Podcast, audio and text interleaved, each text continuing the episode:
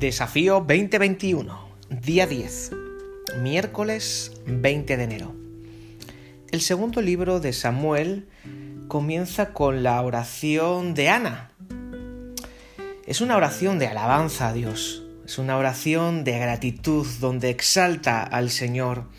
Y me gusta porque cuando oramos, una parte vital, fundamental de nuestras oraciones ha de ser, al igual que Ana, nuestra alabanza. Ana está celebrando la victoria del Señor.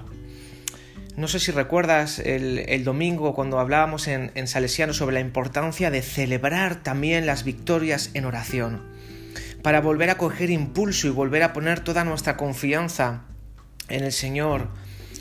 Eh, recordamos que Ana había prometido al Señor que cuando el niño creciera un poquito y ya fuera destetado, lo iba a entregar al sacerdote Elí para que fuera su ayudante, para que sirviera al Señor de por vida. Eso era una renuncia importante.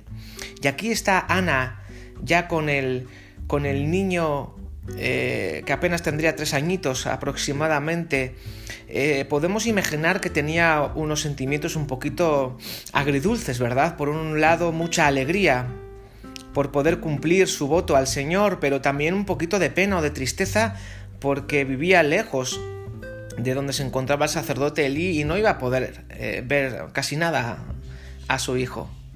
Sin embargo, ella explotó en una oración de alabanza y de celebración. Dice en concreto el versículo 1 de capítulo 2, dice, Ana elevó esta oración y fíjate cómo comienza, qué bonito. Dice, mi corazón se alegra en el Señor, en Él radica mi poder, puedo celebrar tu salvación. Hermanos y hermanas del PEC, celebremos al Señor, celebremos. Quizá aún estás esperando tu respuesta a la oración y aún no puedes celebrar eh, esa respuesta concreta o específica a lo que estás esperando en fe en el Señor, pero seguro que podemos celebrar y podemos alabar al Señor por su salvación, la salvación que Él nos ha dado. Podemos alabar al Señor por su provisión diaria.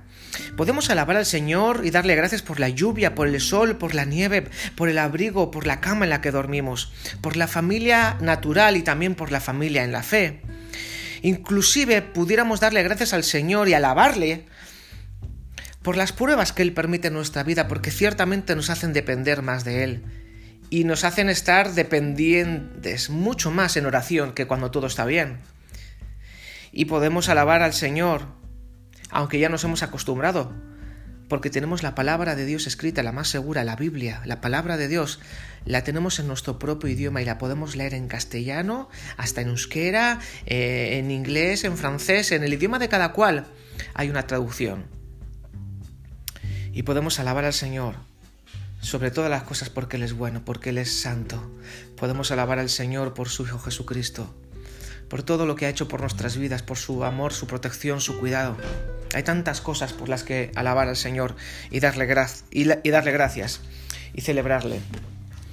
Así que, fijaros, dice el salmista en el Salmo 113, Aleluya, alabado sea el Señor Alabad, siervos del Señor, alabad el nombre del Señor. Bendito sea su nombre desde ahora y para siempre, desde la salida del sol hasta su ocaso. Sea alabado el nombre del Señor. El Señor domina sobre todas las naciones y su gloria está sobre los cielos. ¿Quién como el Señor nuestro Dios, que tiene su trono en las alturas y se digna contemplar los cielos y la tierra? Él levanta del polvo al pobre y saca del muladar al necesitado los hace sentarse con príncipes, con los príncipes de su pueblo. A la mujer estéril le da un hogar y le concede la dicha de ser madre. ¡Aleluya! concluye este salmo. Alabado sea el Señor. Así que, queridos hermanos y hermanas, cuando os juntéis en este día para orar, tened un tiempo de celebrar y de alabar y de dar gracias al Señor. Matthew Henry, el famoso teólogo, dijo, la alabanza es nuestro deber, nuestro tributo. Somos injustos si no lo pagamos.